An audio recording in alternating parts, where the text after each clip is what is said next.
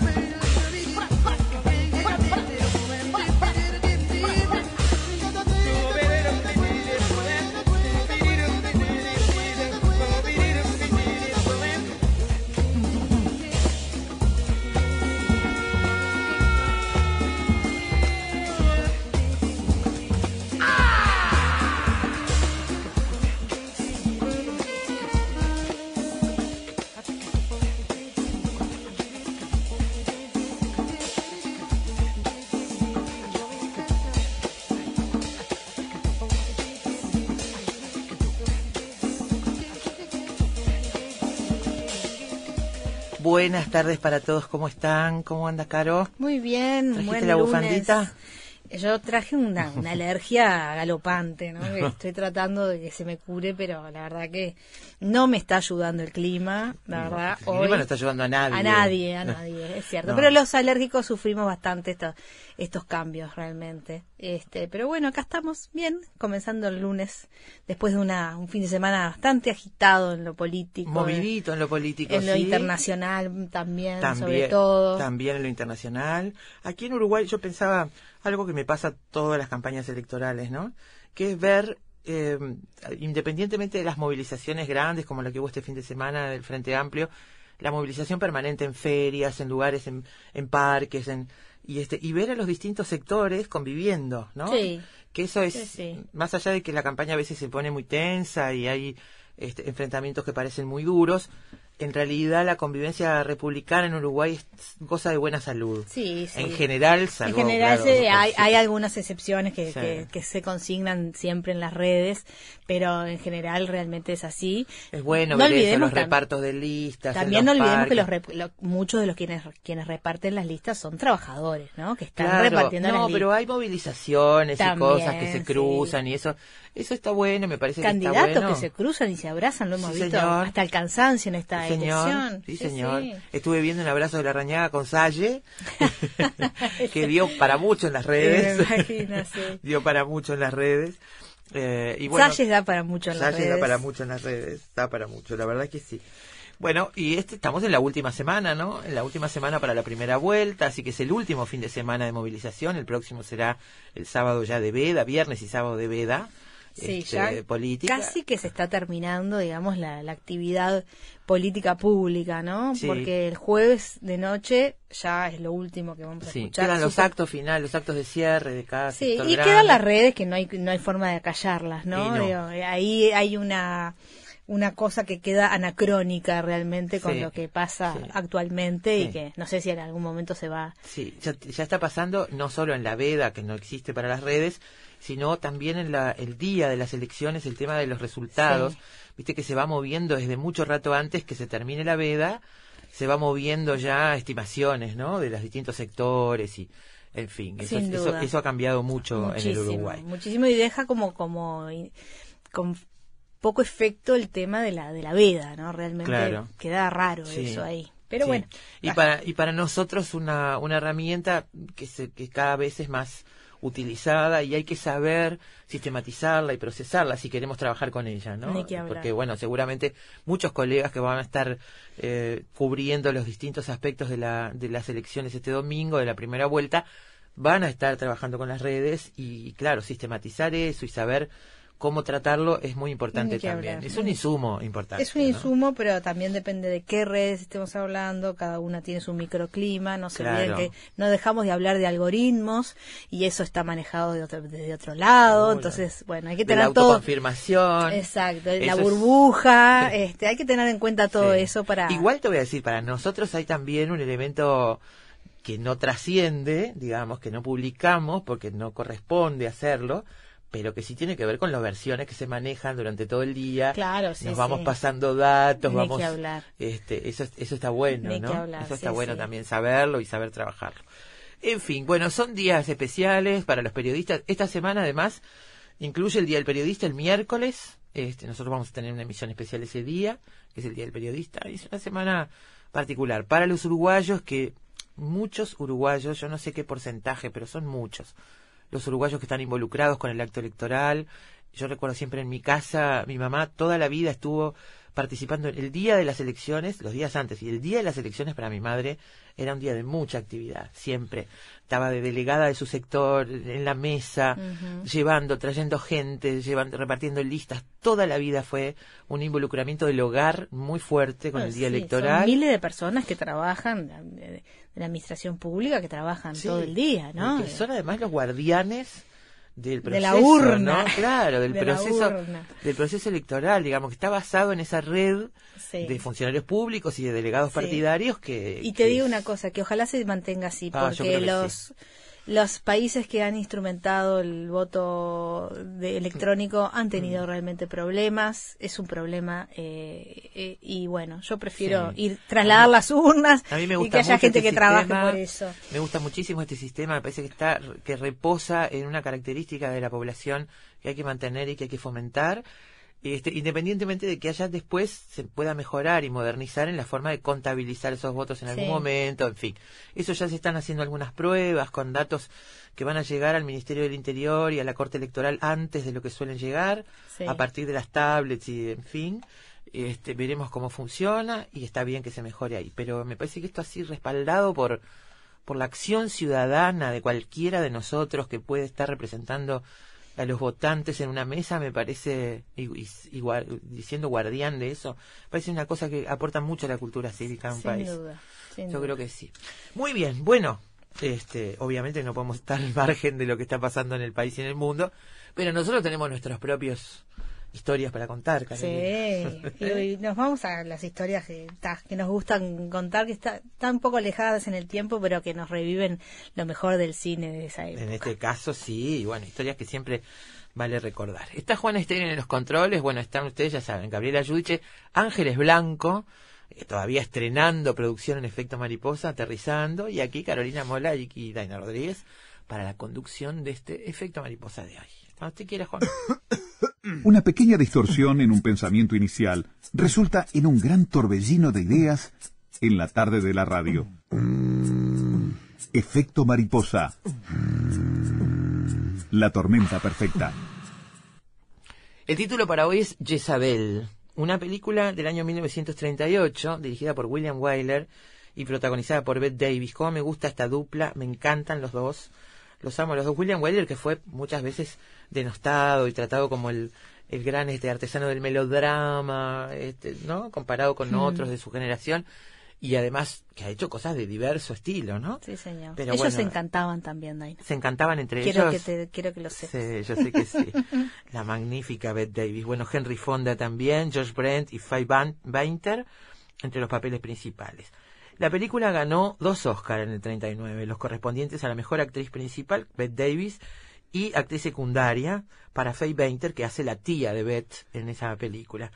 Fue candidata a otros tres y cuenta la historia de Julie Marsden, que es una joven y rica dama del sur de los Estados Unidos, eh, por allá por mil, eh, 852. 852, que va, está pronta para contraer matrimonio con un banquero que es Preston Dillard, Henry Fonda, y ella es una mujer muy rebelde, tiene mucho carisma y tiene mucho orgullo. Diríamos que es la típica dama sureña, la Southern La Lady, Southern Belle. pero este con un espíritu rebelde ni nada sumiso para su época. Eh, bueno, es un espíritu no comprendido en una época de servilismo y de buenos modales. Preludio de la guerra de secesión, estamos unos años antes de que se declare la guerra, aunque ya se ve el enfrentamiento entre el sur y el norte, ¿no? La tragedia se desencadena cuando esta mujer tan caprichosa decide presentarse en el baile del Olympus con un brillante vestido rojo, desafiando la inmemorial costumbre de vestir de blanco impuesta a las mujeres solteras. El baile de las vírgenes, Sí, la presentación en sociedad, todas las chicas iban de blanco y ella decide ir con un vestido rojo, ni más ni menos. Que no podemos ver qué tan rojo era porque es en blanco y negro la película. Yo, Pero yo decía Carolina, yo que amo el blanco y negro, nunca lamenté tanto que la película fuera en blanco y Ah, sí. negro. acá precis- pre- se precisaba ese rojo. se precisaba. Dice que en realidad el vestido era anaranjado y no rojo, porque si no el, el- el rojo aparece como Miraba negro. como negro, claro, sí. en el blanco y negro. No sé, pero bueno, dicen eso, que era anaranjado ese vestido. Mm, Este acontecimiento, unido a una irrefrenable plaga de fiebre amarilla, va a trastocar hasta entonces tranquila vida de los sudistas de Nueva Orleans, allí en ese, en ese lugar donde vive nuestra protagonista Julie, a cuya tía en algún momento la compara con Jezabel, y ya veremos por qué, porque bueno, de eso va la historia hoy, ¿no? Vamos a entrevistar eh, en primer término a Guillermo Balmori, un amigo ya de esta casa, escritor, editor, eh, abogado e historiador cinematográfico, español él, y alma mater de Notorious Ediciones, libros de cine. Bueno, lo hemos tenido para varios, este, varios programas aquí y él es un gran fan de Bette Davis. Yo creo Sí, que señor. es uno de los que más sabe de Bette Davis, de- por lo menos de lo que hemos hablado. Eh, bueno, y además este ha participado con la Real Academia de la Historia en el Diccionario Biográfico Español, del que es asesor cine- cinematográfico y autor de muchísimos libros de cine en esta en esta editorial Notorious Ediciones. Así que vamos a hablar Entre con- ellos el melodrama, un Ah, libro sí, dedicado perdón, al melodrama, sí. Que, tiene la tapa de, de Jezabel. Jezabel en la Sí, tapa, con esos sí. ojos penetrantes de, de Bette de Davis. Davis. Sí, sí. Después de eso, vamos a comentar para ustedes un libro, por lo menos la introducción de un libro muy interesante, escrito por Constante González Groba, La mujer en la historia y en la- literatura de los Estados Unidos, la mujer sureña, las hijas del sur. La Southern Belle. Exactamente. La definen. Las hijas del sur. Vamos a ver el estereotipo que hemos aprendido desde la ficción. Yo pensaba, Carolina, ¿vos te acordás de Blanche de Veró en Las Chicas de Oro? En las, Sí, Bueno, claro. este, los años dorados. Sí, bueno, Blanche sí. de Veró era la típica chica del sur. Ya en nuestro tiempo, ya viviendo fuera de sus plantaciones y sus fincas, pero en definitiva guardando todas esas puntillas y esas cosas de tesoro de mamá este, en su personaje. Hay, hay ¿no? varias películas de los 90, por ejemplo, que este, hacen esa dicotomía de la, de la chica del sur que mm, le cuesta adaptarse a, Nueva- a una ciudad como Nueva York, por ejemplo. Bueno, ah, como que se ha mantenido esa, esa por lo menos en la, en la ficción, esa diferenciación entre las chicas del norte y las yankees y, la- y las chicas del sur, ¿no? En este libro de Constante González Groba, ella hace una, una reseña de las escritoras, pero nosotros nos vamos a quedar con la introducción, porque la introducción es muy exhaustiva en cuanto a la comparación entre el mito transmitido por la literatura y el cine y la realidad de las mujeres del sur y bueno la lucha feminista Sí. es muy interesante repasar estos estos conceptos de Y muy de este interesante porque allí también se incluye a la mujer negra del sur, que Claro. era la esclava en ese momento, Claro. y el contrapunto con la mujer blanca. Muy interesante ese, ese libro que lo tenemos, no lo tenemos físicamente, pero bueno, se puede. está en digital en internet se puede consultar Ahí está. la mujer en la historia y en la literatura del sur de los Estados Unidos Muy bien. Música para películas con nombre propio. uy montones hay no Gloria, por ejemplo. Julia. Me encanta. Julia. Julia y Julia sí, también. Sí. Telma y Luis. Sí. Por favor, sí habrá muchísimas. Vamos a repasar entonces con, con música esta tarde. Y luego nos vamos a ir a la figura de Jezabel en la Biblia. Hay una escena en esta película donde la tía de Julie le dice, me estás haciendo acordar a Jezabel, que fue la que alejó a los hombres de Dios. Sí. Eh, bueno, una figura muy polémica en la Biblia, una figura que está este, Demonizada. exactamente y representada como una especie de manipuladora vía encantos físicos y sexuales hacia su marido y hacia bueno los fieles en ese momento este eh, en fin, en un momento de divisiones también, así como el sur y el norte en esta película, eh, también sur y norte en, en, aquel momento que relata la Biblia. Así que vamos a hablar sobre Jezabel en la Biblia con el presbítero Eduardo Ojeda Bentancur cualquier similitud con Álvaro Ojeda es verdad porque es, el hermano. Es el hermano. Presbítero de la iglesia de San Cayetano, en Montevideo, y que conduce los programas Entre Todos y Biblia, Ciencia y Rock and Roll en Radio Oriental. Me encantaría escuchar este programa. También. Pero va a las 3 de la mañana los lunes. No, no, no. Te aviso que es complicado. Biblia, Eh, Ciencia y Rock and Roll. Bueno, eh, cuando le comentamos a, a Álvaro Ojeda eh, ¿quién podría hablar de Jezabel? No teníamos ni idea, yo por lo menos no tenía ni idea que su, que su hermano era cura. Tampoco. Eh, y bueno, lo que nos dijo, ustedes precisan un cura, señoras. y bueno, Jezabel necesita, necesitan un cura, no ella, usted.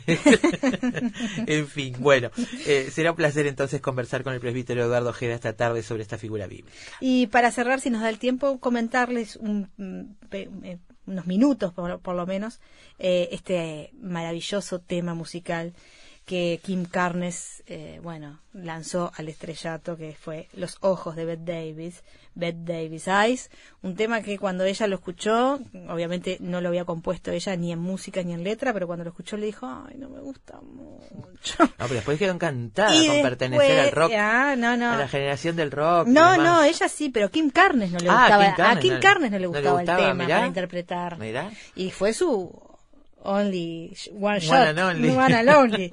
Así que bueno, menos mal que lo cantó ella, porque la verdad que lo canta muy bien y bueno, a Bette Davis también le gustó mucho. Le Eso gustó mucho. lo vamos a contar. Hay que contarles esa historia entonces de los ojos de Bette Davis para cerrar con música el programa de hoy. Y abrimos con música también. Frankie Lane canta Jezabel.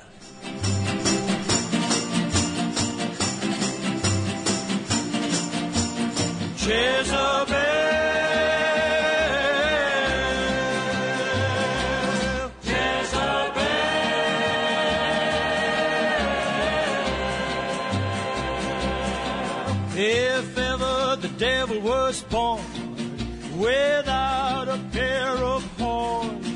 Was you. Jezebel, it was you.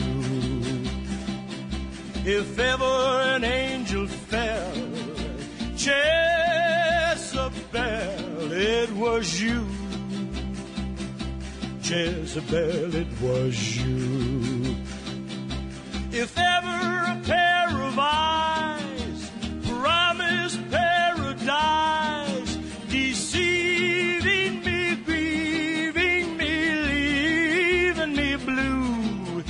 Jezebel, it was you. If ever the devil's plan was made to torment man, it was you. Jezebel, it was you.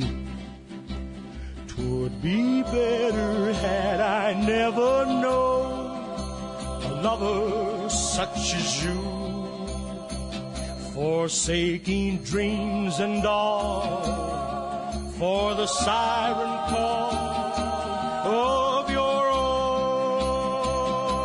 arms. Like a demon, love possessed you obsessed me constantly. What evil star is mine that my fates design? Investigadores, matemáticos, escritores, deportistas, historiadores, científicos, actores, artesanos, cantantes. Todos ellos, desde cualquier parte del mundo, se encuentran todas las tardes en Efecto Mariposa.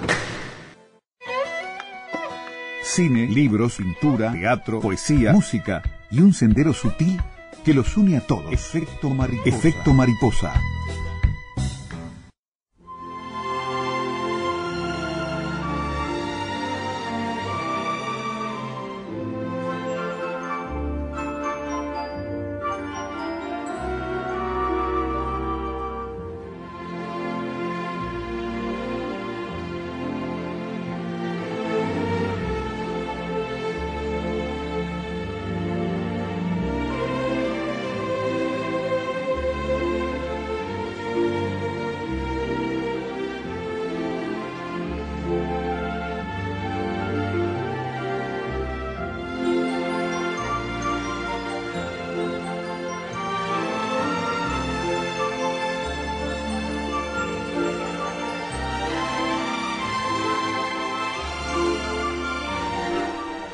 A ver algunos comentarios sobre Jezabel. Que Hay un momento en la película, digo como pie para eso, que va a comentarles Carolina, donde esta chica Jezabel es, todavía es novia de Preston, está comprometida, o sea que se van a casar, sí o sí, para la sociedad de la época, entra a buscarlo al banco. Él está Sí. negociando fortunas en una inversión con problemas complicados en una oficina y ella quiere que él salga porque se quiere ir a probar el vestido.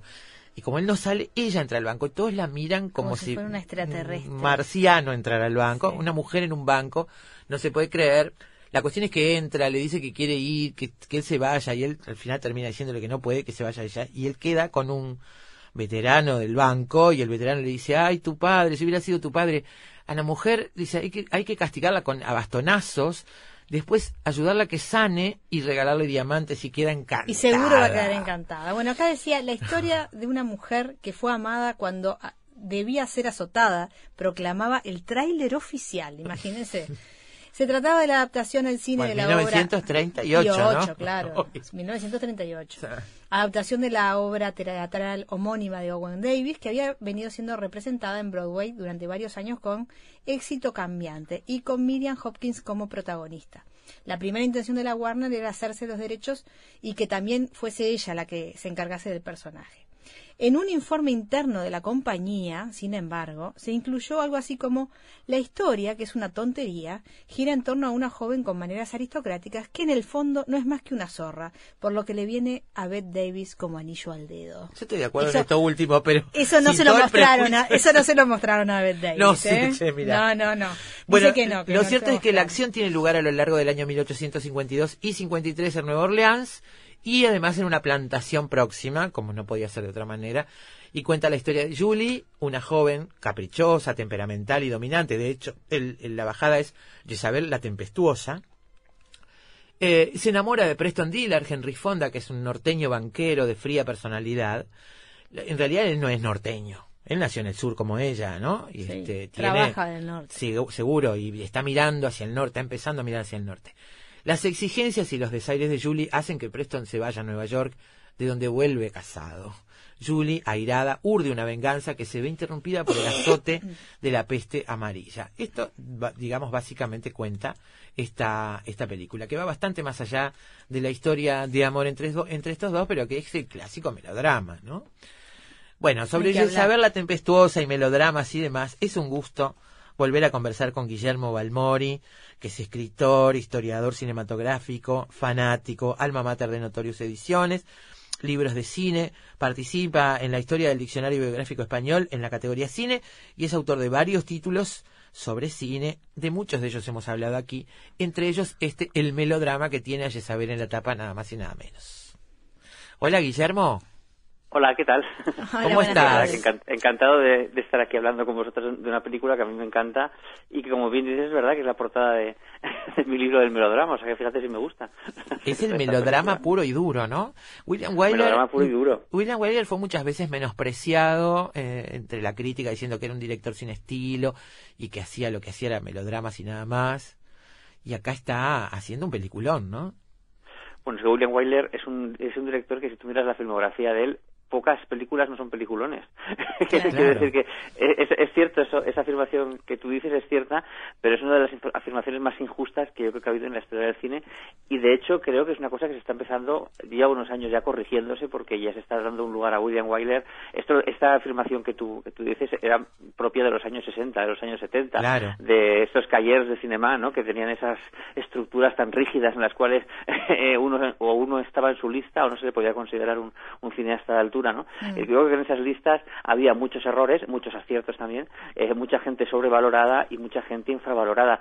Yo creo que probablemente entre los el, el número uno de los infravalorados, para mi gusto, sería William Wyler. Recordemos algún esta- otro título de William esta- Wyler para los Hombre, pues oyentes. fíjate, desde, desde Ben Hur, ni más ni menos, hasta Vacaciones en Roma, La Loba. Bueno, yo digo los títulos en, en aquí en España, yo no sé si coinciden con, con, con los títulos de estreno Sí, allí, en, sí, en vuestro país. Aquí era la, la, la carta, La carta. La carta y la loba la igual. lo- Sí. La Loba, Ben Hur, Vacaciones en Roma, La Heredera, que es una película maravillosa Ah, con Olivia sí. de Havilland, que tuvo el Oscar Olivia de Havilland. Eh, La tiene- heredera es maravillosa, maravillosa. La heredera es maravillosa. Ese sí que es un melodrama. Para mí ese es el Sí, melodrama sí. es el melodrama más puro que se puede encontrar. Es cierto. Es, es- para mí es de las películas, de las mejores películas eh, melodramáticas que se han hecho en Hollywood y una de las mejores interpretaciones eh, en Olivia de Havilland, que es un peliculón el que el que ella hace. Pero pero tiene tiene tiene muchi- bueno tiene, luego tiene westerns, El forastero, que es un, es un western maravilloso. La eh, aquí no sé no sé cómo se, se, se traduciría allí con Gary Cooper. Eh, eh, tiene tiene muchísima muchísimas El coleccionista, por ejemplo, que es una de sus últimas películas. Tiene las dos las dos versiones de la obra de Lilian Hellman, eh, La calumnia. Una es la versión, digamos, en la que se, se le censuró y no podía representar a dos lesbianas, que aquí en España se llamó Esos Tres.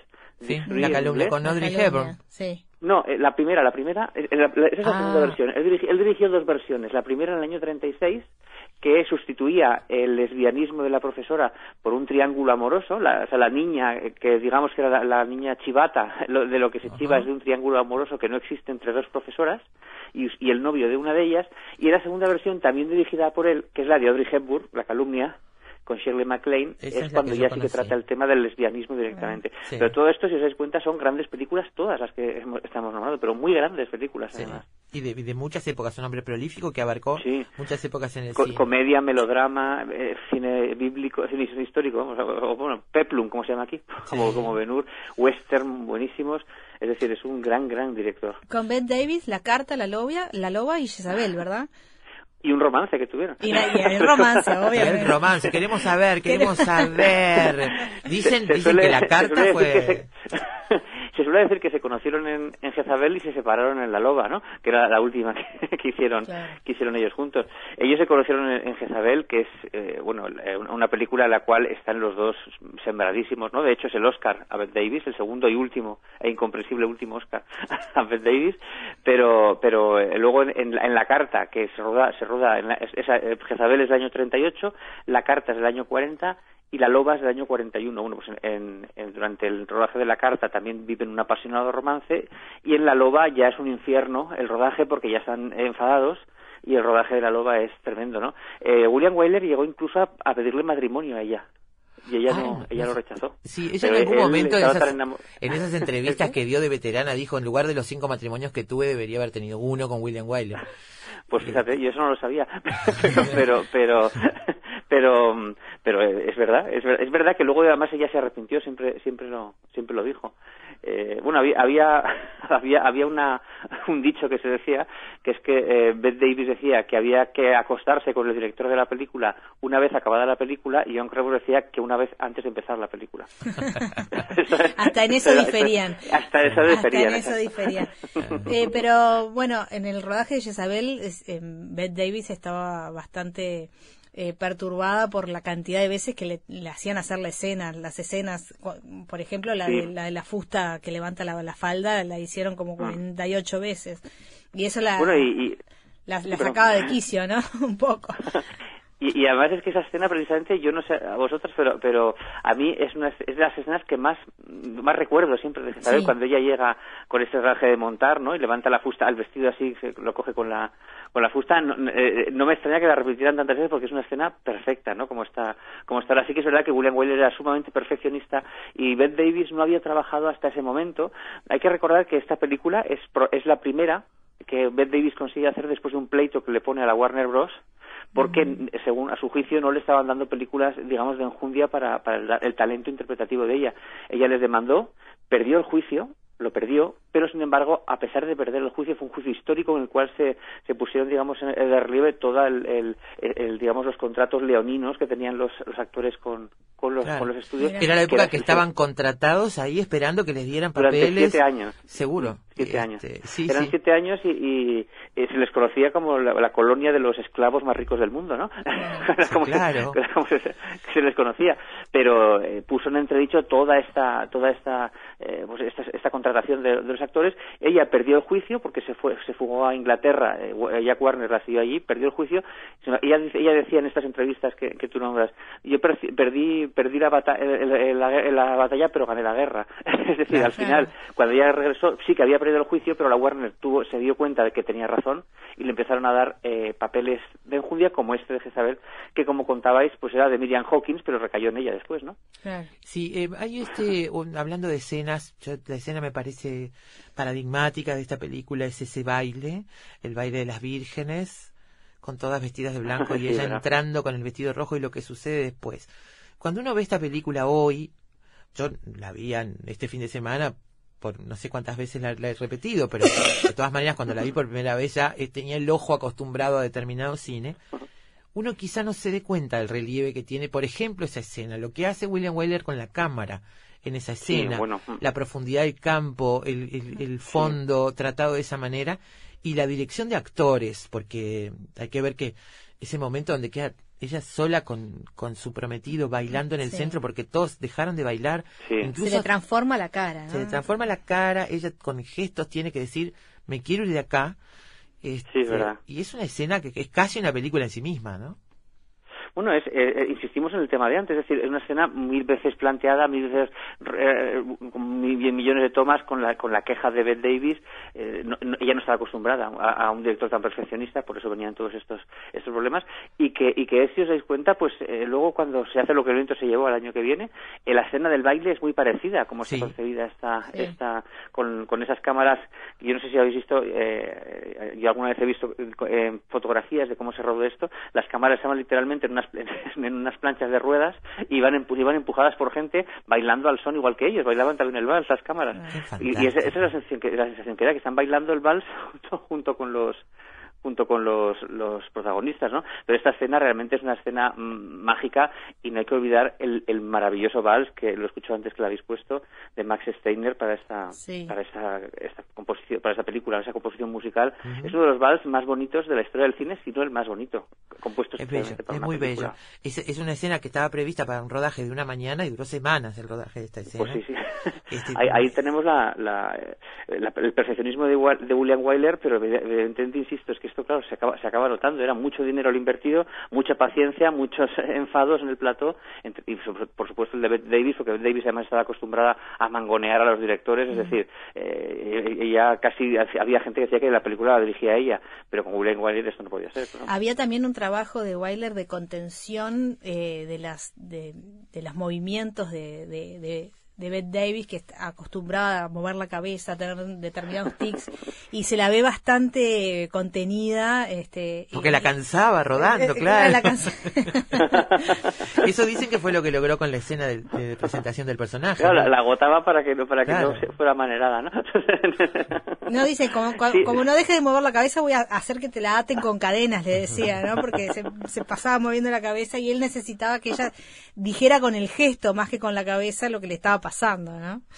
Hombre, son eh, incluso la canción esa que habla de los ojos de Davis, ¿no? Que esos ojos que hablaban por sí mismos, mm. que, no, que, no, hacía falta que, que efectivamente moviese, hiciera tantos aspavientos y que ella sí que era dada a, como decís, a, a, moverse. No solamente a mover la cabeza, movía mucho las manos, movía mucho, eh, bueno, movía mucho todo, prácticamente, ¿no?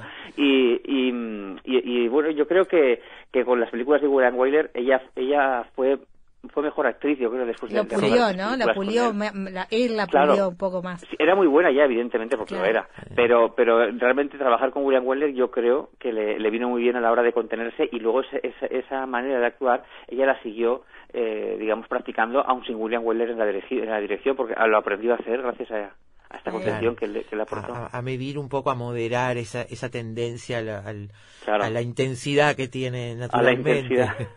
Hay un momento para mí también que muy disfrutable en la película. Yo ayer la veía y, y la volvía para atrás para volver a verlo que es el momento donde al año después, en 1853, cuando vuelve Preston, llega y ella lo está esperando con una ansiedad increíble, se entera que vuelve y cree que vuelve a retomar la pareja que se había roto y está dispuesta y se va a casar y va a ser feliz y hace toda la historia, se hace ella toda la historia y él llega y le presenta a su mujer porque vuelve casado. En esa escena están Preston y su mujer y está Julie y su tía. Y hay que ver las miradas. Yo miraba, eh, porque hay un diálogo entre Julie y Preston, y después están las miradas de la tía, de Preston, de, en fin. esa es una escena que dura unos minutos y que está muy bien trabajada desde el punto de vista de la elección. Esas miradas son increíbles. Ese trabajo es increíble. También le ha dado mucho trabajo llevar a Bette Davis hasta ahí, ¿no? Bueno, eso, eso además eh, para mí tiene una de las escenas más bellas de la película y de la carrera de tanto de William Wyler como de Bette Davis, porque eh, previamente a que le presente a, su esposa, como tú dices, eh, Henry Fonda, ella se ha arrodillado ante él. primero se ha vestido de blanco, porque todo el follón venía porque se había puesto un traje rojo en, en, la, en cuando todas tenían que ir de blanco. Y ella se viste de blanco y le dice algo así como me visto de blanco para demostrarte eh, me humillo ante ti por, por el mal comportamiento que he tenido y se arrodilla con ese vestido tan bonito que cuando se arrodilla, ¿os acordáis? Eh, cuando ella se arrodilla se queda todo como, como si una flor expandida ¿no? hacia abajo, estos vestidos sureños tan bonitos, se arrodilla y justo cuando está arrodillada él dice, no, no, por favor, no te arrodilles, la levanta y justo en el momento en el que la levanta entra la mujer. Aparece La, la esposa, sí entra la mujer él, y como tú dices, con, con una interpretación maravillosa no solamente de ellos, sino de la tía de ella, que es Faye Bainter, que también tuvo Oscar a la mejor actriz secundaria en esta película y que está muy bien como la tía que la, que la quiere pero que necesita este, encaminarla pero no sabe cómo está muy bien ella también. Bueno es que es que es, es que es muy Escarlata O'Hara claro. Es es, es, es el papel es, la sureña tipo Scarlett O'Hara no hay muchos paralelismos no con lo que el viento se muchísimo. bueno de hecho esta película eh, mucha gente dice cuando se dice vosotros sabéis todo lo que lo que dio las pruebas de que tuvieron que hacer todas las actrices para eh, de Hollywood para hacer lo que el viento se llevó se suele decir que toda todas las actrices hicieron, hicieron pruebas para David Selznick para hacer Scarlett O'Hara y Bette Davis, Davis, no hizo una prueba, hizo una película entera. Para, para, que Jezabel para está estrenada un año antes, aprovechando todo el murmullo de eh, justo un año, la, novela de lo que entonces se llevó se publica en 1936 y es un exitazo impresionante. Entonces eh, la Warner quiso comprar los derechos, al final se los quita David Selznick, pero eh, ellos dicen, bueno, pues mm, compraron Jezabel con la idea de estrenarla cuanto antes, antes de lo que entonces se llevó, para aprovechar todo este, eh, este gusto ¿no? de los lectores por estas historias sureñas y por estos personajes femeninos que son muy parecidos. Una mujer sureña, rebelde, que, que, que, se pone el mundo por montera ¿no? ante, ante, ante todos y, especialmente ante la dictadura machista de, esa sociedad. ¿no? ¿Y por qué no quedó Bette Davis? ¿Sabemos eso? Yo no, no, pues sí, e, ella fue, ella fue una candidata muy firme. Lo que ocurre es que eh, ella era eh, trabajaba para la Warner Bros. Entonces Jack Warner le ofreció a David Oselnik un, un, un trío, que era un dúo y luego pasó a ser un trío. Él, él le ofreció a Errol Flynn para el, papel de Red Butler y a Bette Davis para el papel de, eh, de Escarlata. Y luego se fue añadiendo Olivia de Havilland, que al final sí que quedó como Melania, ¿no? eh, como iba en el lote, por así decirlo, y, y, había una cosa muy clara, y es que todo el mundo quería a Clark Gable como, como Red Butler, es decir... el, Perdió el paquete, digamos. Claro, como iba incluida en un paquete, al no poder ser Errol Flynn, eh, Red Butler, cayó el paquete entero con ella. Entonces ya se olvidó el tema de ella. Pero, pero bueno, ella, ella fue, fue una candidata muy firme y otra candidata muy firme fue Miriam Hawkins, que era sureña, que había interpretado a Jezabel en el teatro y que, ojo, firmó, ella, eh, Miriam Hopkins compró los derechos de Jezabel para vendérselos a la Warner con la condición de que fuera ella quien lo interpretó, mm. quien interpretaría la película. Fue la gran enemiga de, de, de Bette Davis. Mm. La Warner eh, tuvo una cláusula en la, cual decía que, que sí, sí, que sería ella la, que lo interpretaría, pero que se, reservaba un derecho en el caso de no, de no que determinadas circunstancias para no hacerlo. Cuando la Warner lo compra, ya lo compra con la idea de que lo haga Bette Davis, o sea, le juega una jugada muy sucia a, a Miriam Hawkins, que era la gran, gran enemiga de Bette Davis. Hicieron dos películas juntas después, La Solterona, no sé cómo se llamaría allí. La Solterona. Sí, y Vieja Amistad, rodada La Solterona un año después de Jezabel, y se odiaban tantísimo en el, en el plató que, que, por ejemplo, cuando, cuando una, por ejemplo, en La Solterona tenía una, cuando Bette Davis tenía una escena, digamos, en la que se podía lucir de verdad, Miriam Hopkins aparecía por, ella tenía que estar en plano también, se ponía a arreglar unas flores, o se le caía una horquilla, o sea, o sea llamaba la atención sobre ella para distraer la atención de que, no se mirase a Bette Davis. Era como, era como una, un ring de boxeo, aquello, más que un plató de Guillermo, en esta película, además de esa historia de amor, ese melodrama, el romance, hay una, una pintura de fondo que muestra el sur, la relación de, de, los, de los dueños de las plantaciones con los esclavos, en particular con ella, con Julie, la niña mimada de la casa, y también, eh, bueno, el tema de la fiebre amarilla y el tema de, de lo que se viene después con la guerra de secesión, ¿no? Hay una pintura social muy bien lograda también en pocas pinceladas. Sí, es, es un poquito lo, mismo que, ocurre en lo que decíamos de lo que el entorno se llevó. Esta es la, se, digamos, de, refilón se refleja pues toda esa sociedad que está ya viviendo sus últimas, sus últimas bocanadas, ¿no? Porque ya, ya el, si os lo hablabais antes, el personaje de Henry Fonda ya viaja al norte, viene del norte con otras ideas, en las cuales ya incluso le está extrañando, digamos, esa sociedad, mm, pues que no puede ser porque es que está viviendo sobre una, sobre la esclavitud en una época bastante, bastante, que parece que no, pero es que es bastante se hace, hace nada en la historia, no, no se hace demasiado tiempo todas estas cosas y existía esa esclavitud, ¿no? Entonces, eh, esa sociedad es, es, representada como lo que era, es decir, visualmente maravillosa, visualmente espectacular, pero socialmente infumable y, monstruosa, ¿no? Que es, lo que, que, es lo que lo que era esa sociedad. Era estéticamente maravillosa, pero pero insostenible y, y, denigrante, ¿no? Para, en el sentido de que había esclavos. Aún así, tenía esa parte, digamos, mm, eh, pues eh, eh, estética, incluidos incluidos los negros, como, como son retratados, que, que, es fascinante realmente, estéticamente, eso es innegable. Sí, y la relación de ella con, con, los esclavos también que creo que forma parte de esa cosa indómita de ella, ¿no? Que tampoco Este, cumplía los parámetros en eso también, ¿no? Es cierto, es cierto, sí, sí, sí, sí, claro. Es que eh, la, la, mujer, bueno, el hombre, vamos, toda persona rebelde en aquella época, el que quisiera ser rebelde y, quisiera ir contra los convencionalismos en, en, esa sociedad, el mayor convencionalismo, digamos, que había era ese, y, era una manera de, de, ir a la contra, ¿no? De ir a la contra, como es este personaje que muchas veces va a la contra por el hecho de ir, ¿no? Por, el hecho de llevar la contraria. Pues, pues, pues eh, claro, eh, una de, de, esas maneras de llevar la contraria es, indudablemente eh, pues atacar ese tema de la esclavitud, ¿no? Beth Davis, bueno, tengo acá mensajes de, de oyentes, amigas de Efecto Mariposa que dicen, de chica me asustaba esa mirada, de chica me asustaba y hoy sigue imponiéndose. Yo es una de mis actrices predilectas, le tengo un cariño enorme y es por eso, por la intensidad, por, por la, eh, la impresión que me causaban sus personajes siendo niña, viendo sus películas. Y este, lamento haberlas visto todas, tengo ganas de volver a empezar una y mil veces este, porque la verdad es que la impresión que me causó como actriz y los papeles que eligió, no hay ningún papel que sea más o menos por ahí liviano, son todos papeles de una gran intensidad, ¿no? Incluso los que a ella no le gustaban. Sí, esta queja que hemos dicho antes que tenía ella eh, de los papeles previos a Jezabel, precisamente los cuales eran papeles que ella consideraba que eran indignos de ella, tú ves esas películas hoy en día y sigue brillando eh, a una altura impresionante, aunque la película pueda ser más o menos regular, el papel de ella sigue siendo espectacular. Aquí, aquí en España, yo no sé allí, pero aquí en España es una de las eh, actrices favoritas de todo el mundo del cine clásico. Nosotros cuando yo gestionaba una colección de, DVDs que se vendía aquí en España en el corte inglés, en los centros un centro comercial muy grande que hay aquí, em, las películas que más vendíamos eran las de Bette Davis, siempre. Eran, las películas que más se vendían, las, las que todo el mundo compraba, digamos, de una manera compulsiva, ¿no? Era salir una película de Bette Davis, todo el mundo lo, era siempre estaba a la cabeza de, de las actrices clásicas eh, bueno, de las actrices y actores, es decir, contando también actores, la estrella clásica que más vendía eh, DVDs eh, era ella. No sé, bueno, era ella y supongo que seguirá siendo ella en muchos aspectos. Nosotros siempre que publicamos algún libro de ella, que por cierto vamos a publicar uno en, mira, precisamente este, este, año, a finales de año publicaremos un, un universo que es una colección que nosotros tenemos de, de actores, uno va dedicado a Beth Davis y otro a William Wyler. Ay, queremos, Así que habéis hecho pleno.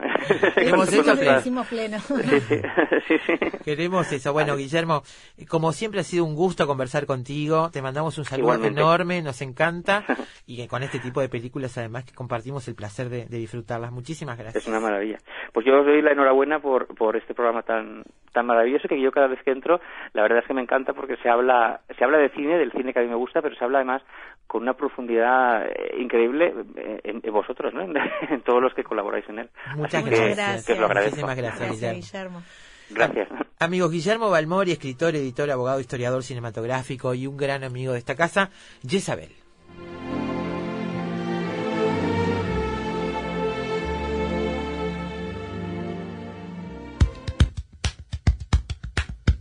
Siempre sabremos cómo empieza, pero nunca cómo termina.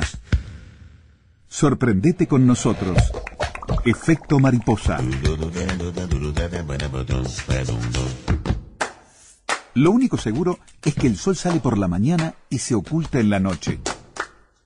Lo que sucede en el medio es culpa de Efecto Mariposa.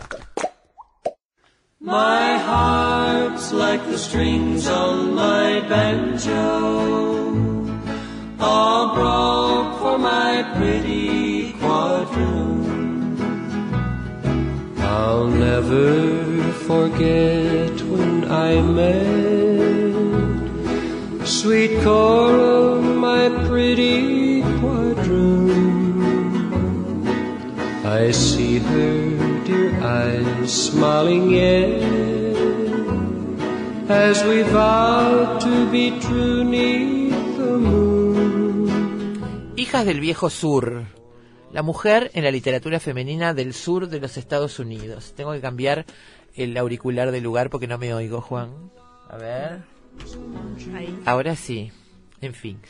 Eh, la mujer en la literatura femenina del sur de los Estados Unidos. Este es un libro cuya autora es Constante González Groba, eh, de la Universidad de Valencia. Y es un estudio, repasa obras de autoras que destacan la participación de la mujer sureña en el mantenimiento como en la destrucción de los mitos del sur. Eh, dice, los mitos del sur que el viento no parece haberse llevado todavía. Ah. Eh, es un volumen que estudia cómo la producción literaria de autoras sureñas, blancas y negras se vio condicionada por el sistema esclavista y por la segregación racial, y cómo estas escritoras se sintieron afectadas por, de muchas maneras por los roles y las imágenes sexuales y raciales que las definieron.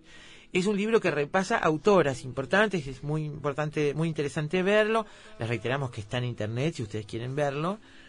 Pero en, ya en el prólogo, en la introducción, hay algunos datos muy interesantes sobre las, las, las características de este sur que representaba la tradición, las familias adineradas, ¿no? Este, la aristocracia, la mujer, la, la hija de la familia como una especie de muñequita de porcelana que pasaba del padre al, Al- marido, Sí. quizás a veces al hermano cuando no había una figura del padre, pero siempre en manos de eh, patriarcales, ¿no? Exactamente. Durante muchos años, el estudio y el concepto de la mujer sureña estuvieron íntimamente relacionados en la historia y en la literatura con la imagen de la Southern Lady y en su versión más joven, la Southern Belle. Mm. Según la imagen de sí mismo que el sur construyó, la Belle es la muchacha blanca de familia acomodada durante ese glamoroso periodo intermedio entre la condición de hija y la de esposa. Esa joven que utiliza su belleza para atraer caballeros jóvenes hasta que se decide por el que le parece más apuesto. Y es tal cual así nos ha, nos, nos ha traído la ficción, ¿no? Es señalar con el dedo este sí, este no, Mm. y la familia, este, eh, digamos, alimentando eso, ¿no? Bueno, con encanto y tradición aristocrática, a menudo experta en actividades de su ámbito como la música y la equitación, la Belle tiene que encontrar el necesario equilibrio entre filtrear y la inocencia sexual Claro. Y manifestar inteligencia sin ser intelectual. Ojo. El arte de coquetear era una de las cosas que, por ejemplo, me acuerdo que en Mujercitas Claro. se desarrollaba mucho esas conversaciones entre las chiquilinas eh, diciendo, bueno, cómo hay que coquetear para no pasarse, ¿no? Para eh, Claro. un punto este, perfecto, digamos. y ser inteligente sin ser intelectual. Es una mujer experta en utilizar las cualidades que fascinan al hombre a fin de obtener la protección de éste. Todos tenemos en la memoria, dice el libro, la maestría con la que Scarlett O'Hara, esa belle voluble y perpetua que prácticamente no llega a ser lady, utiliza su atractivo sexual para tentar, seducir, pero sin romper esa frágil envoltura de modestia y castidad. la concepción sureña de la mujer es sin duda heredera de la imagen de la lady de la Inglaterra victoriana. Mm. La mujer sureña de antes de la guerra civil, que es esta, esta Jezabel, era objeto de una fuerte presión para seguir los códigos del Cult of True Womanhood, el, digamos, el culto de la eh, femineidad Eh, verdadera, verdadera. ¿no? La sumisión, la religiosidad, la rectitud moral, eh, bueno, ser doméstica, ¿no? Saber todos los quehaceres. eh, y los libros y de la época la, que- la ca- caracterizaban eh, como una lady encantadora y delicada, un objeto precioso que no podía ni mancharse ni dañarse con el trabajo en el campo. Y esto va a tener mucho que ver eh, luego cuando, cuando viene la guerra, ¿no? Y, Claro. eh, digo, va a ser un, un- un problema, eh, digamos, y va a haber un cambio grande este, a partir de allí, porque ahí hay, todos se tienen que ensuciar las manos, ¿no? Exactamente, pero antes de eso, este símbolo de la mujer apartada del trabajo duro y sentada en un pedestal era el mejor indicador de riqueza y posición social del marido. Claro. La institución de la esclavitud era la que en último término confería tanto privilegio a la mujer blanca. El mito de la ley fue un instrumento crucial del patriarcado sureño para mantener el statu quo y para someter a la mujer blanca y a los esclavos negros. La existencia de la mujer sureña ideal, colocada en una urna como un objeto delicado, tiene una perfección eminentemente ficticia y frágil, inseparable de lo ilusorio y la ausencia de libertad. Varios estudios han subrayado la infantilización de este ideal de mujer Mm. que pervivió en el sur incluso después de la abolición de la esclavitud. Lo cierto es que entre esto y la realidad eh, hay algunas cosas que hay que marcar. Como decía Carolina al principio, existe la mujer negra en el sur también. Y la mujer negra esclava, digamos, le tocó el rol de eh, facilitar que la mujer blanca se mantuviera en el pedestal. Claro. Porque claro, esa mujer intocada hacía que los varones en ese patriarcado este, digamos, Abusaran de las mujeres negras. Exactamente, que generaban dos cosas, el placer sexual impune, este, la violación impune, el abuso impune, pero además la proliferación de mano de obra esclava, Claro. aunque fueran sus propios hijos. Pero a la vez, la mujer eh, negra no estaba sometida a su marido negro, porque su marido también estaba sometido al esclavista. Entonces eran dos sometidos al amo blanco. Entonces esa, esa eh, relación entre las parejas negras era más, mucho más horizontal que la de las parejas blancas. ¿no? Claro. Dice este libro también, la realidad del viejo sur era muy diferente de la leyenda de esplendor aristocrático y armonía social propagada por las innumerables novelas románticas del último cuarto del siglo XIX, cuando el sur blanco se aferró al mito de la causa perdida. La vida de las mujeres de la época colonial y de los años anteriores a la guerra civil era mucho más complicada de la que se reflejaba en las novelas anteriores a las escritoras realistas e iconoclastas como Ellen Glasgow, que en las primeras décadas del 20 desmitificó la versión tradicional. Existían diferencias claras entre la mujer blanca cuyo marido tenía cientos de esclavos y aquella cuyo marido solo tenía una docena, y entre la esposa del que tenía solo unos cuantos esclavos y la del que no, tenía, ninguno. claro. Antes de la guerra civil, la inmensa mayoría de las mujeres blancas eran las esposas de pequeños agricultores, cuyas familias tenían escasos esclavos o ninguno. La vida de esas mujeres blancas, como la de las negras, estaba caracterizada por un trabajo arduo y continuo, que incluía el cuidado del huerto, los animales domésticos, hilar, tejer, coser, cocinar, limpiar la casa y criar a los hijos. Aunque el trabajo del campo se consideraba impropio de la mujer blanca, el tabú se dejaba de lado cuando la necesidad apremiaba. Exacto. Y esto aumentó cuando finalmente estalló la, guerra de la guerra ¿no? hace, hace que los cambios en los roles de, de género que se producen son enormes. Es- hay un gran desarrollo ahí en ese libro sobre, bueno, la, la, tanto la mujer que tiene que abandonar ese pedestal y bajar al llano a, a trabajar, incluso haciendo trabajo de esclavos, ¿no? Que Claro. antes hacían los esclavos, este, hasta los, los hombres blancos que pierden su, por no estar o por morirse o por no estar, eh, su poder en, en, en, este, en esa sociedad este, patriarcal, ¿no? Exactamente. Entre comillas, piadem, obviamente eso no, no fue tan así, pero, pero sí es cierto que la guerra este, eh, subvierte de alguna manera esos roles, ¿no? Bueno, y ahí esta película marca eso y marca también ese enfrentamiento entre el sur de la tradición, de, de lo conservador, de, este, de la aristocracia y el norte que se ve como el lugar progresista, el lugar del cambio, de la experimentación. Sí. Eh, es más, cuando ella se está probando vestidos, dice, eh, ponen a Nueva York en la misma categoría que Londres y París. Sí. O sea, como si estuviera en otro, en en otro, otro lugar, en otro continente. Es que Nueva ellos, York, Londres y París. ellos en dos o tres oportunidades en la película hablan de nuestro país como el sur Sí, contra sí, lo que es el norte. Es increíble eso. Muy bien, amigos. Bueno, después de la pausa vienen las noticias y después con música, películas con nombre de mujer. My heart's like the strings on my banjo, all broke for my pretty quadroon. I'll never forget when I met sweet Cora, my pretty quadroon. I see her eyes smiling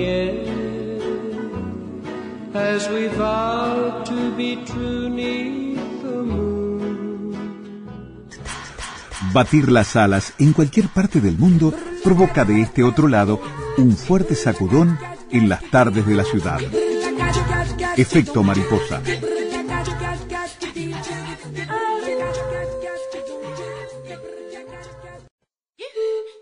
Volar es necesario. Todo lo demás no. Efecto mariposa.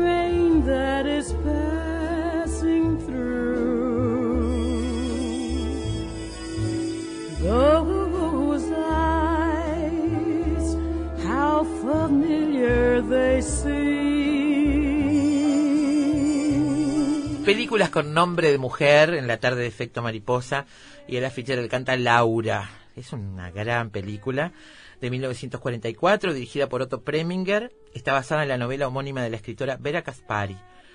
Protagonizada por Jen Tierney, Dana Andrews y Clifton Webb junto a Vincent Price y Judith Anderson.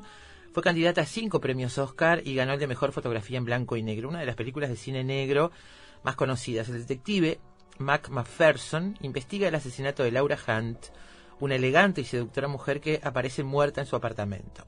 McPherson elabora un retrato mental de la joven a partir de las declaraciones de sus allegados. Creo que está completa en YouTube, por las dudas digo, ¿eh? me parece que está en YouTube.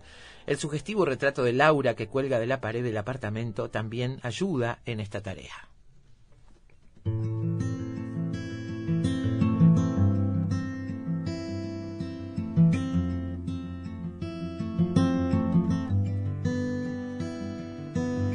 Five, four, three, two, one.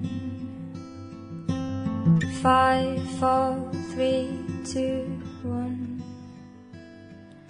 He holds the gun against my head. I close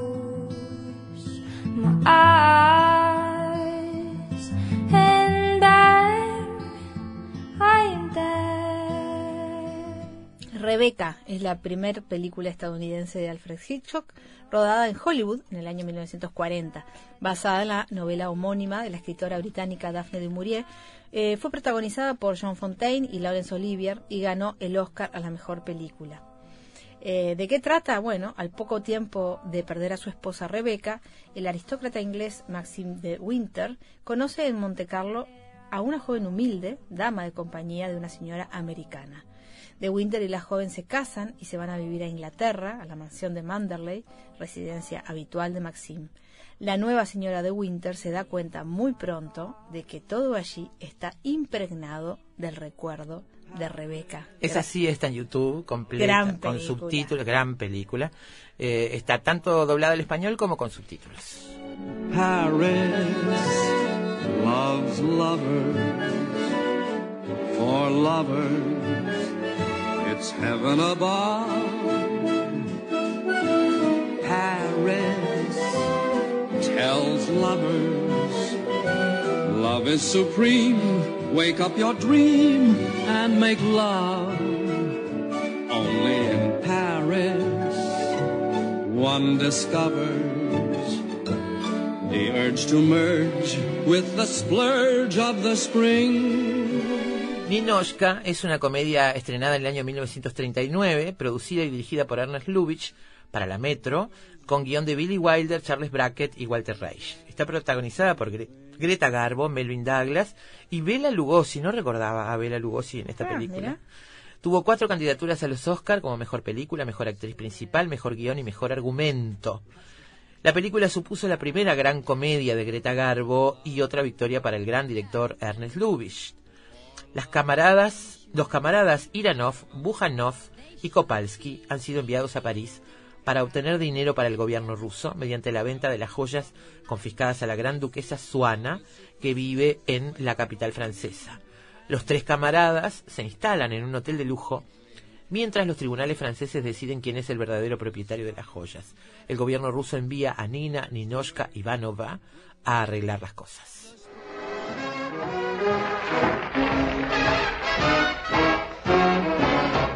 When they had the earthquake in San Francisco back in 1906, they said that old Mother Nature was up to her old trick. That's the story that went around, but here's the real lowdown. Put the blame on Maine, boy. Put the blame on Maine. One night she started to shim and shake. That brought on the Frisco quake. So you can put the blame on Maine, boy. Put the blame Ahí on está Rita cantando. Rita Hayward. Bueno, Gilda o Gilda, porque sabes que eh, Julia Roberts en Notting Hill la pronuncia así, Gilda. Gilda. Sí. Bueno. Pero bueno, nosotros le decimos Gilda. Protagonizada por Rita Hayward, fue estrenada en 1946 bajo la dirección de Charles Vidor y con Glenn Ford como protagonista masculino. Johnny Farrell es un jugador norteamericano de poca monta que acaba de llegar a Buenos Aires y es rescatado de un intento de asalto por el propietario de un casino que decide convertirlo en su mano derecha. Cuando Farrell descubre que su patrón está casado eh, con su antiguo amante, a la que acabó odiando, todo se complica. Entre la sombra de los casinos de Buenos Aires, con el sonido de fondo de tangos y de cubos de hielo en las copas de los clubes, y en medio de intrigas criminales colándose por los pasillos de un mundo completamente masculino, emerge el personaje de Gilda como una femme fatal. Pese a todo, eh, Gilda parece, eh, parecía en los años 40 una mujer libre y seductora que disfrutaba de todo lo que se le antojara. Su, su presentación con Hayward irrumpiendo en la pantalla con su melena al aire, su striptease y una de las escenas más sensuales del séptimo arte, con solo quitarse un guante o su interpretación de la canción que estamos escuchando, Put the Blame on Maine, se convirtieron en momentos para los aplausos y suspiros en los cines de todo el mundo.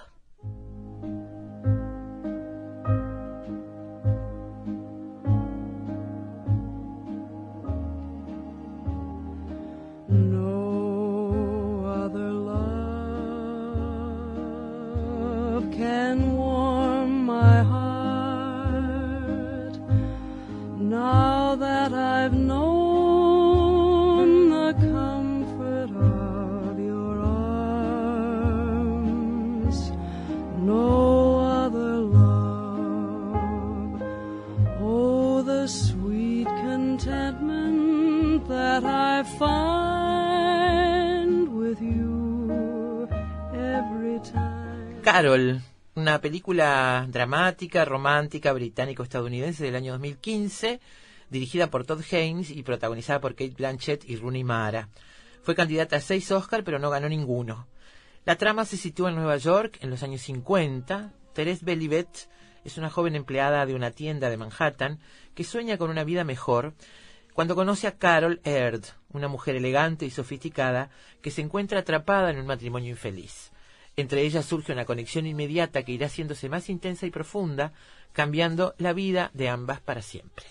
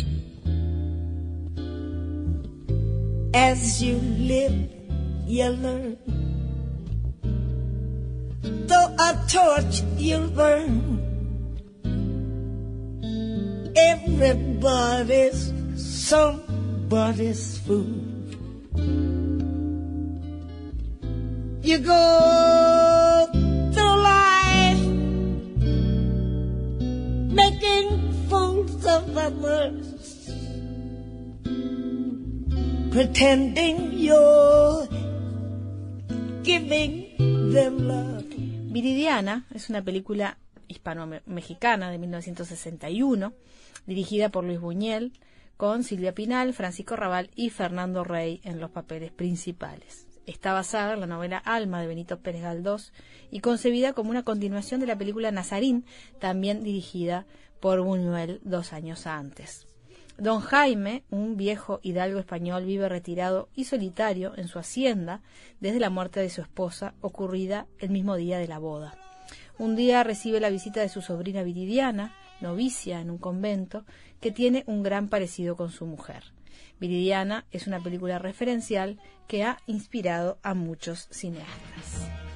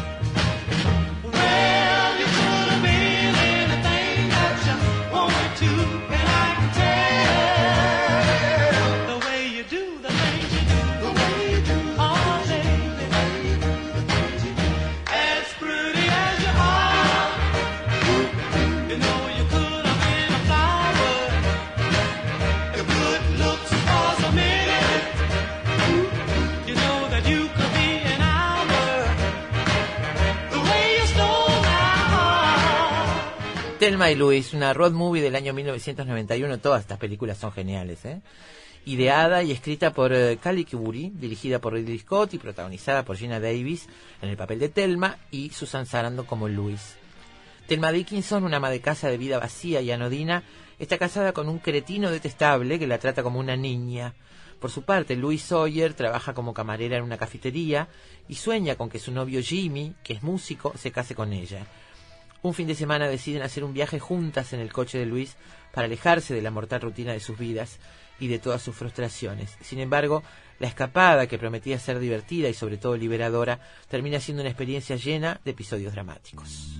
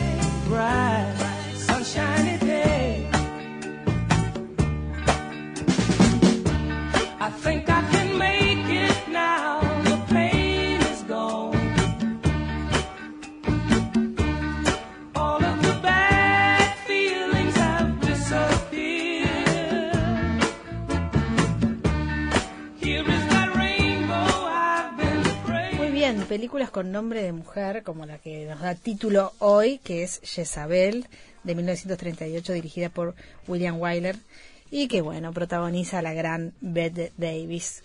Eh, luego de la pausa nos vamos a internar en la Jezabel de la Biblia. Nada fácil este tema. Vamos, a, vamos a ver si podemos desentrañar eh, quién era esta mujer eh, y bueno, y cómo la toma la Biblia con el presbítero Eduardo Ojeda. I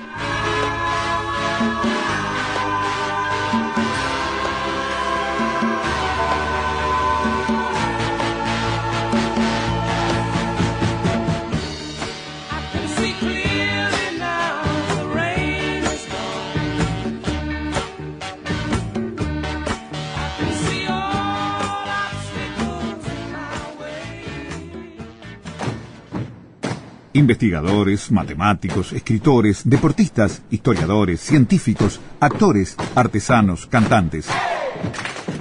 Todos ellos, desde cualquier parte del mundo, se encuentran todas las tardes en Efecto Mariposa.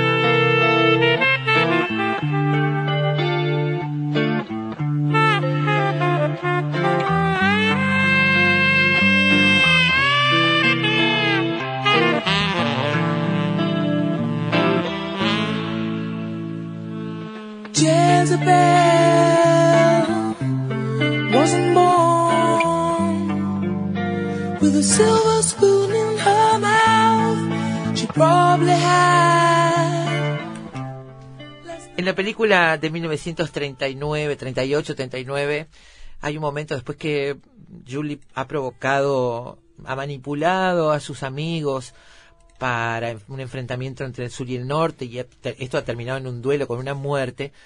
La tía la mira, ella está arreglando unas flores en un jarrón y la tía le dice, estoy pensando en Jezabel. ¿Quién es Jezabel? Dice, "Ye- Jezabel es la mujer que hizo el mal ante los ojos de Dios, Mm. la que separó a los hombres de Dios. Dijo ella. Eh, en- en la- hay mucha gente que ve el- varios paralelismos, porque claro, simplificando, Jezabel podría ser malvada, manipuladora, artera, sobre todo que manipula a los hombres con sus encantos. Sí. Eso es, digamos, la- el resumen que uno puede hacer en primera instancia del arquetipo, digamos, ¿no? En la película eh, hay gente que ha visto varios paralelismos. Por ejemplo, una película que habla de la división entre el norte y el sur, de cómo una mujer puede actuar contra sus sentimientos y puede sembrar discordia entre amigos, llevando a la muerte, que está representada aquí en los duelos, o la peste, la fiebre amarilla como castigo, y después arrepentida sufre todo un proceso de redención y purificación a través del fuego. La última imagen de la película es el fuego, ese fuego que están usando para este para quemar todo lo que tiene que ver con esa peste amarilla. Eh, la localización, los años en que se desarrolla la historia, en Nueva Orleans de mediados del siglo XIX tuvo su propia plaga, esta fiebre amarilla. Gran parte de la población murió o fue desterrada por culpa de esta enfermedad. Y hay muchas alusiones que podrían ir a favor de este de por qué esta película se llama Jezabel cuando en definitiva los personajes ninguno se llama así y hay solamente esta pequeña alusión de la tía de Julie en ese Sí, momento. que también este, está el carácter indómito de ella y ese vestido rojo que eh, también se la atribuye a algo de- como demonizante, ¿no? Como la propia eh, era, era llamada, ¿no? Vamos a hablar sobre Jezabel en la Biblia con el presbítero Eduardo Ojeda de la Iglesia de San Cayetano, que además conduce los programas Entre Todos y Biblia, Ciencia y Rock and Roll en Radio Oriental. Eh, bienvenido, Ojeda, a Efecto Mariposa esta tarde. ¿Cómo estás? ¿Cómo estamos? ¿Todo bien? Bien. bien. cualquier cosa la culpa es de Álvaro, porque nosotros le preguntamos Sí. con quién podemos hablar de Sí, Isabel. sí, sí. Dijo, Isabel necesita un cura, no ustedes, no ella, ustedes. Dijo Álvaro. Álvaro sabe tanto de esto como yo, en realidad. Yo me ¿eh? imaginé, pero como él es muy modesto, ¿vio? Él es muy modesto. Y además está bueno, está bueno conocernos y, y hablar un poquito con alguien que, no, como dice no. Álvaro, sabe mucho de las Sagradas Escrituras. Eh, est- esta mujer representa una etapa muy particular, aparece en una etapa muy particular de la historia que cuenta la Biblia, también con una nación dividida entre sur y norte, ¿no?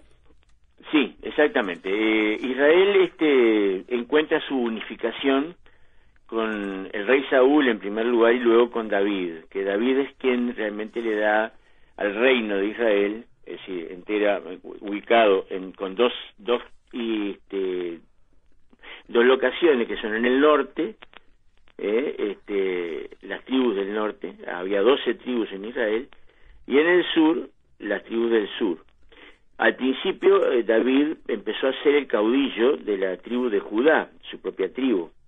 Este, y luego, eh, luego la, la gente del norte este, le pide que los gobierne también. Entonces, el rey Saúl, el rey David, este, completa la tarea que comenzara el rey Saúl, su predecesor, de unificar a todas las tribus bajo su mando. Pero estamos antes de eso. estamos antes de mucho de eso, ¿no? Eh, luego su, su hijo Salomón eh, gobierna también el reino unificado, pero Salomón comete varios errores, entre los cuales los impuestos excesivos al pueblo y provoca un levantamiento de las tribus.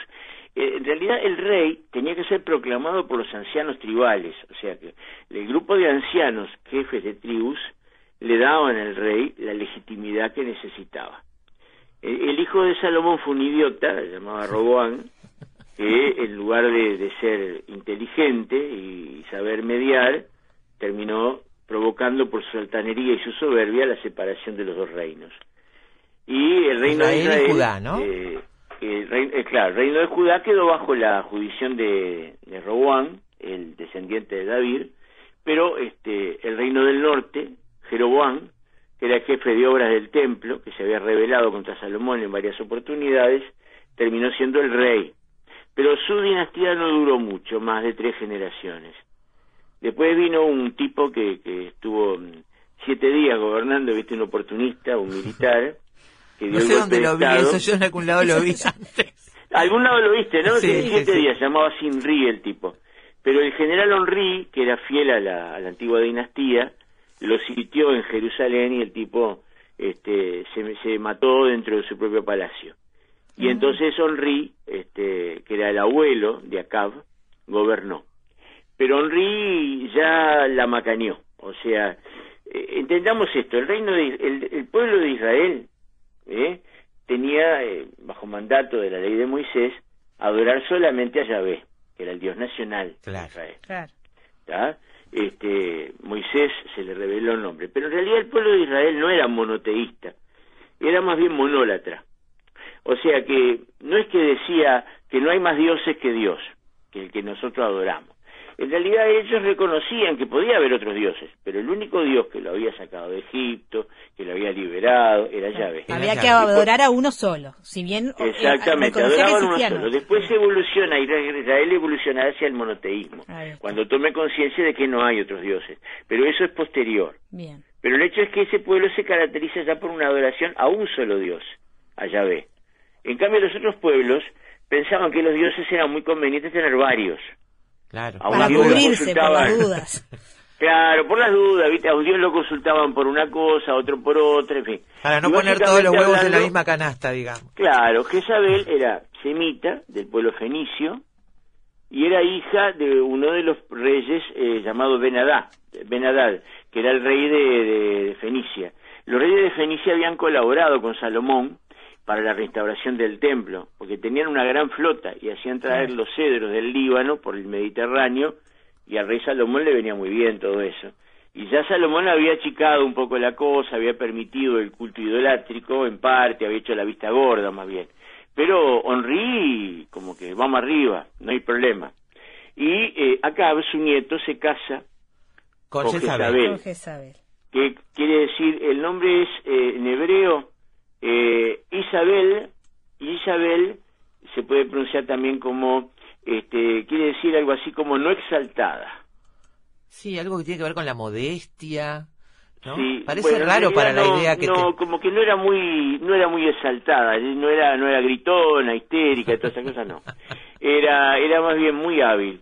Era una mujer muy hábil que sabía manejar a la gente. Acá era un pelele, era un tonto que se dejó manejar por su reina. Y si bien había profetas de, de Yahvé y todo, pero Jezabel había logrado traer desde Fenicia a varios profetas o videntes que pronosticaban el futuro en el nombre de Baal, por ejemplo, ¿no? Por ejemplo, la serpiente del Génesis, que tienta a Eva, era el animal sagrado de, de, de Baal. Ah, mira. Claro, Bueno, por eso mira. aparece una serpiente. Si el animal sagrado de Baal hubiera sido un hipopótamo, aparecería un hipopótamo. ¿Cuál es el pecado de Adán y Eva? No, en realidad no es el pecado de los hombres primitivos, era el pecado de idolatría.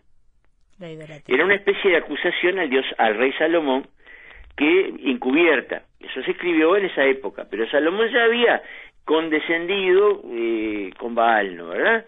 Y ahora, bueno, ahora sí se relaja del todo. Acá, este, si bien no va contra la religión de Yahvé, sin embargo, promueve, junto con su reina, la religión de Baal y de Ashira. ¿Son los dos o es ella la que la que Ella lleva es la que delantera? promueve, Ah. pero como que acá se dejaba manejar. Por eso dicen que alejó a los hombres de Dios. Exacto. Y, y- Alejó a los hombres de Yahvé, el Dios de Israel, a ver, al haber convencido a su marido que permitiera templos, ritos que paganos de los permitiera Baales, ¿no? templos, cosa que estaba prohibida según la ley de Moisés. Pero Ahora- acá no le importaba. ¿eh? Está, Acá era un tipo que se dejaba manejar por su esposa. está bien. Y entonces, por ejemplo, un, un ejemplo tenemos en, bueno, en capítulo, esto aparece en el libro de los Reyes, a partir del capítulo 18 del primer libro de los Reyes y hasta el segundo libro de los Reyes, aparece la historia de Jezabel y de Acab. Y bueno, aparentemente todo marcha bastante bien para este rey, ¿no? Y este, y bueno, y, y, y el culto a Yahvé este, está decayendo. Incluso la reina manda traer videntes que en favor de Baal hablan, profetas de Baal, este, y asesina o manda matar a varios profetas de Yahvé. Entonces eh, ahí surge un gran profeta, Elías. considerado por los israelitas como el más grande de todos los profetas, que es Elías. Claro. Elías se enfrenta a la reina y al rey, cosa que nadie se había eh, animado a hacer, porque tenía gran poder, la tipa manejaba al esposo como, como una marioneta. Entonces Elías se presenta y dice, bueno, como ustedes se han apartado de Dios, Yahvé se apartará de ustedes y habrá una gran sequía. Y viene una sequía espantosa. ¿Está?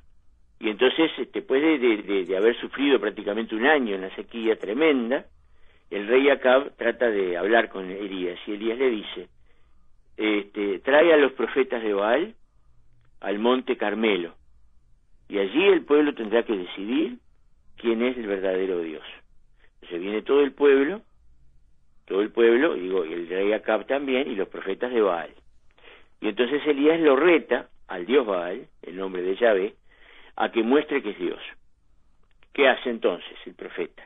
Le pide a los profetas de Baal que edifiquen un altar y pongan la ofrenda, pero que el fuego no lo enciendan, que simplemente le pidan a Baal que lo encienda, que el mismo Baal, el mismo Dios encienda el fuego. Obviamente que no pasa No nada. puede, claro. Ellos empiezan a danzar, se perforan la piel con lancetas, como era la costumbre de ellos, le ofrecen su sangre al dios, una cantidad de cosas que ocurren en los cultos fenicios y semíticos de aquella época, en Canaán sobre todo.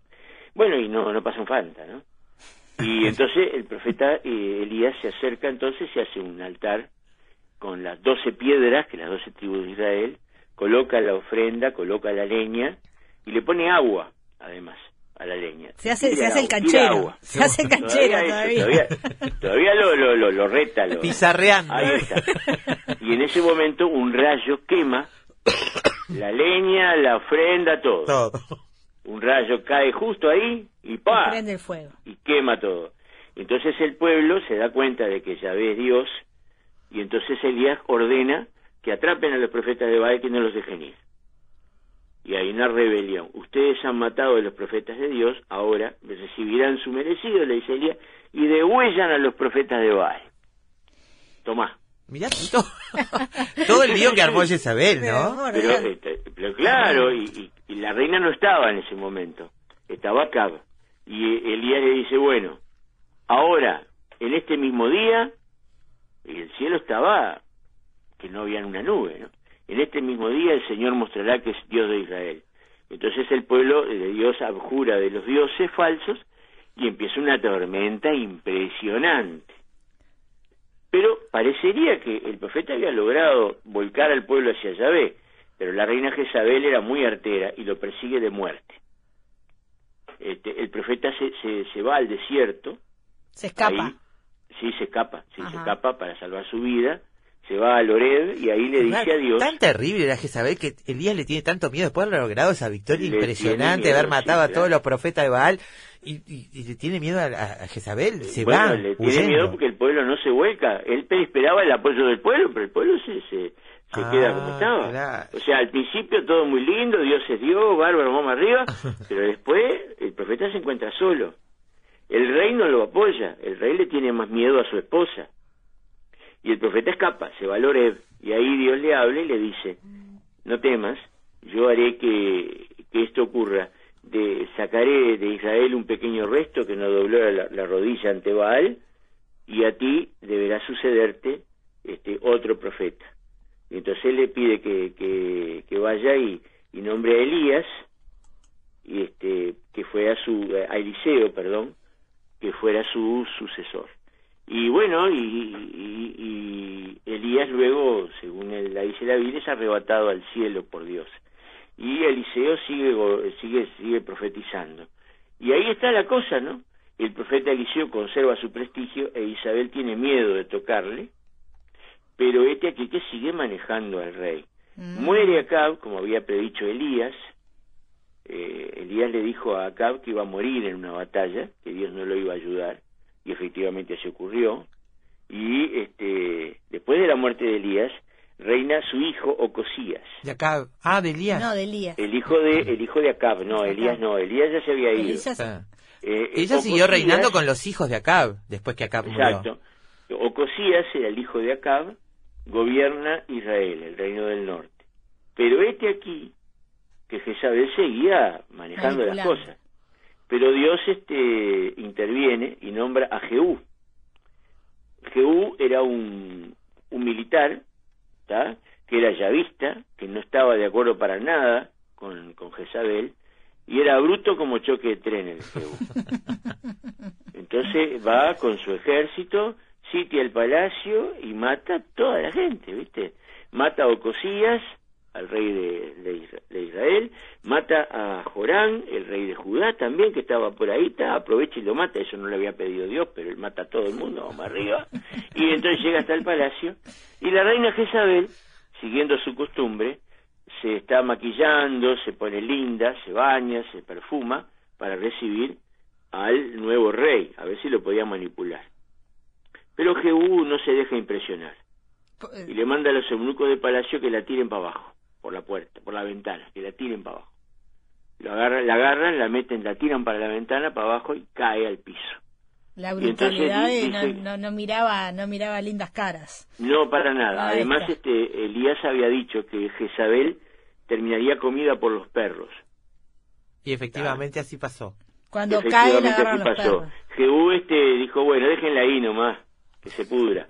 Pero, eh, porque claro, era una, una villana, ¿no? Eh, y entonces Jehú empieza a reinar en lugar de, eh, de Ocosías.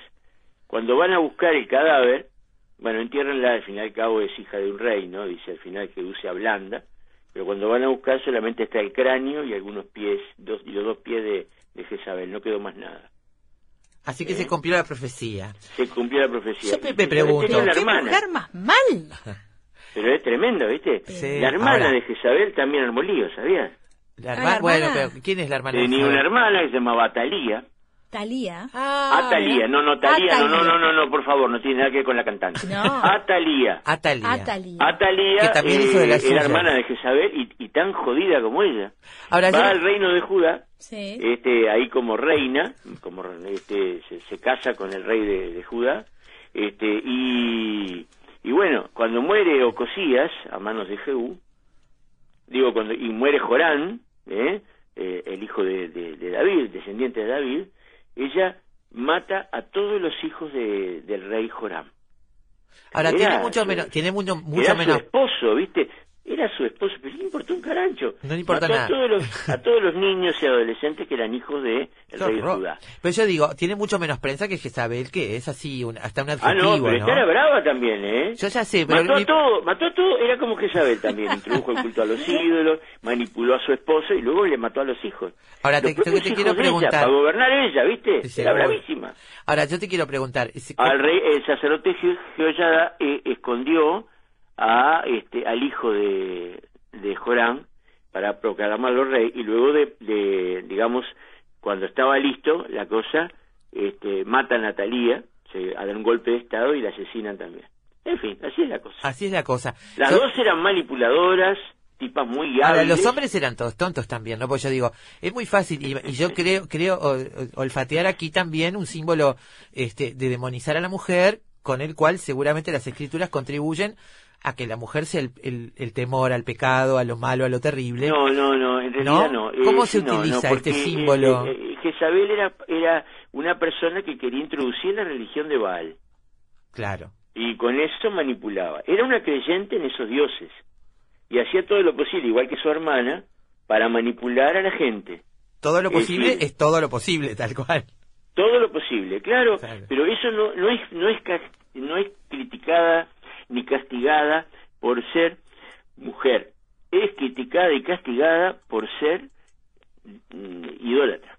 Este, idólatra y asesina además porque Sí, claro, era una claro. asesina mandó No, matar a los hay. profetas de Dios Motivos no era hay. ninguna bombada mirá, mirá lo que hay otro episodio de Jezabel que la pinta de cuerpo entero El de la viña. El de la viña de Nabot ah pero estás enterado qué Y bien nosotros acá en este programa hacemos un trabajo serio. estudiado. también leí la Biblia qué maravilla había un señor llamado Nabot que tenía una viña y Acab quería tener esa viña se la quiso comprar pero él dijo no no te voy a entregar la la, la herencia de mi padre y, y según la ley de Dios, él tenía que respetar a ese hombre, pero lo mandó matar. Lo acusaron falsamente, la reina mandó a algunos asesinos y falsos testigos, Mandó lo cartas a todo el mundo, falsamente ¿no? en la puerta de la ciudad de haber maldecido a Dios y al rey. Como y lo que lo escracharon en Twitter, digamos. Y lo, sí, sí, sí, lo, lo, lo apedrearon. Pero para eso no fue culpa de Jezabel. ¿Cómo que no? Sí, Fue, se le mandó fue de cartas. Ahab. Acab quería la viña, claro, pero pero luego cuando cuando le negó a Nabot, se fue a quejar a su a su esposa. Ah, bueno. Dijo, mira este que no Pero me la quiere dar, no sé era qué. un adolescente. Y ella dijo, quédate tranquilo que yo voy a hacer que te la viña". Exacto, y vos sos rey de Israel, no te preocupes, yo me encargo del tema. Y Y agarró y mandó a los asesinos para que lo mataran. Tenía sicarios, Jezabel. Qué linda niña. Era, era buena la chica, ¿no? Bueno. Bueno, que Jezabel vuelve a aparecer en la Biblia en el Apocalipsis. Fua, Me imagino. Así la toma la Biblia, ¿no? En, la, en el Apocalipsis. que aparece en el Apocalipsis. Claro. En, eh, eh, en la carta a las iglesias, en el capítulo 2, se habla de la iglesia de Pérgamo y de una misteriosa secta anticristiana dirigida por una tal Jezabel, que dice Mm. ser profeta y no lo es. Posiblemente un grupo sismático, un grupo sismático Claro. de origen cristiano y que tenía una vidente que se decía profeta, y bueno, el texto la llama Jezabel en, en relación a esta reina manipuladora. Claro, bien. Yo te voy a decir una cosa, Eduardo. Generalmente siempre digo que a Álvaro le quiero pagar una cuota, no sé lo que él pida para para que venga a mi casa o que nos juntemos en algún lado a charlar. Yo le pago las horas como como a un dentista y, y que te quiero incluir en esa conversación sobre lo que sea. No importa, el tema lo tiran ustedes, no importa, cualquier tema, cualquier tema. Te aviso además que ya entraste en este círculo y Oh. no vas a poder salir. Bueno, Ya- no hay ya- problema. ya digo, entraste si- en este si es círculo de filtro necesario, mariposa. yo- yo- Y nosotros como que consumimos, somos medio Jezabel también, consumimos así a los hombres que nos dan este, buena carne para el programa, así claro, que... claro. No, eh, en realidad eh, Jezabel es un poco la idea de la fe fatal, ¿viste? Claro. Claro. Eh, sí, sí. Es una mujer manipuladora y mala persona, ¿no? Que estaba buscando go- gobernar más que el rey. Este, y, y de hecho lo logró, ¿viste? Lo logró. Ya veo. Muy hábil. veo. No era, no era fácil ser mujer en esas épocas. No, no era fácil, aunque esta era una princesa privilegiada que había nacido de cuna noble, claro. que había sido mimada y criada con todos los lujos. Eh, bueno, como la que, César- bueno, como de la de la muy inteligente, ¿no? claro. Como Bette Davis en la En película, tal cual. igual. Ella usaba sus encantos personales para lograr sus objetivos. Bien, muy bien. Eh, presbítero Eduardo Ojeda, ha sido un gusto conversar esta tarde. ¿eh? Un placer. Lo volveremos a hacer. Nos vemos. Creo que hay una canción de... De Frankie Lane y una de Said que estábamos escuchando Sí. ¿No recién. Abrimos con la de había una de Frankie. Camilo VI llamado Jezabel? Ah, no, ah, no sé. sé, la vamos a buscar. Tengo que averiguar. La sí, vamos me a parece que había una que se llamaba Jezabel. En fin, bueno, vamos arriba. Muchas gracias. Gracias, Eduardo. Que pases lindo. Gracias, igualmente. Amigos, el presbítero de la iglesia de San Cayetano, Eduardo Ojeda. Tengo que ir a la iglesia de San Cayetano a escuchar algún sermón, alguna cosa, a ver cómo, Pero ¿no? escuchame, sería divertidísimo. Conduce los programas Entre Todos y, y Biblia, Ciencia y Rock and Roll en Radio Oriental. Dice Margarita de Santa Lucía, ¿cómo me engancharon hoy? Bueno, como siempre, es que Bette Davis pue- me puede. Sí, G- sí. Me gasté medio contrato entrando a la página del programa y terminé entusiasmándome con ver nuevamente la película. Ah, la película Efecto Mariposa, así como la que dio hoy nombre al programa. Ah, sí, Son unas ídolas ustedes. Ay, mi amor, gracias. Y el sacerdote que está hablando ahora lo he escuchado en la madrugada de Radio Oriental, otro grande, dice Margarita de Santa Lucía por WhatsApp.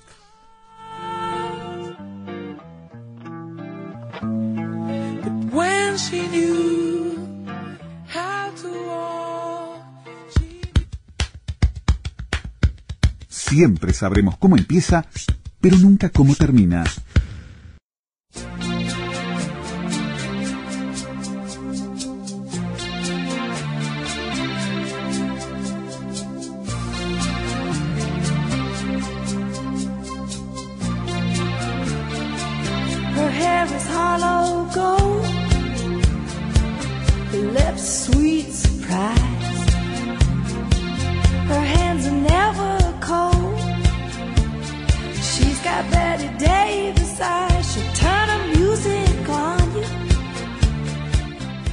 Su cabello es dorado como el de la Harlow, sus labios una dulce sorpresa, sus manos nunca están frías, tiene los ojos de Bette Davis. Ella encenderá su música para ti, no tendrás que pensarlo dos veces, es pura como la nieve de Nueva York, tiene los ojos de Bette Davis. Te fastidiará, no te dejará tranquilo, todo lo mejor solo para complacerte, es precoz y sabe exactamente qué hacer para hacerte sonrojar.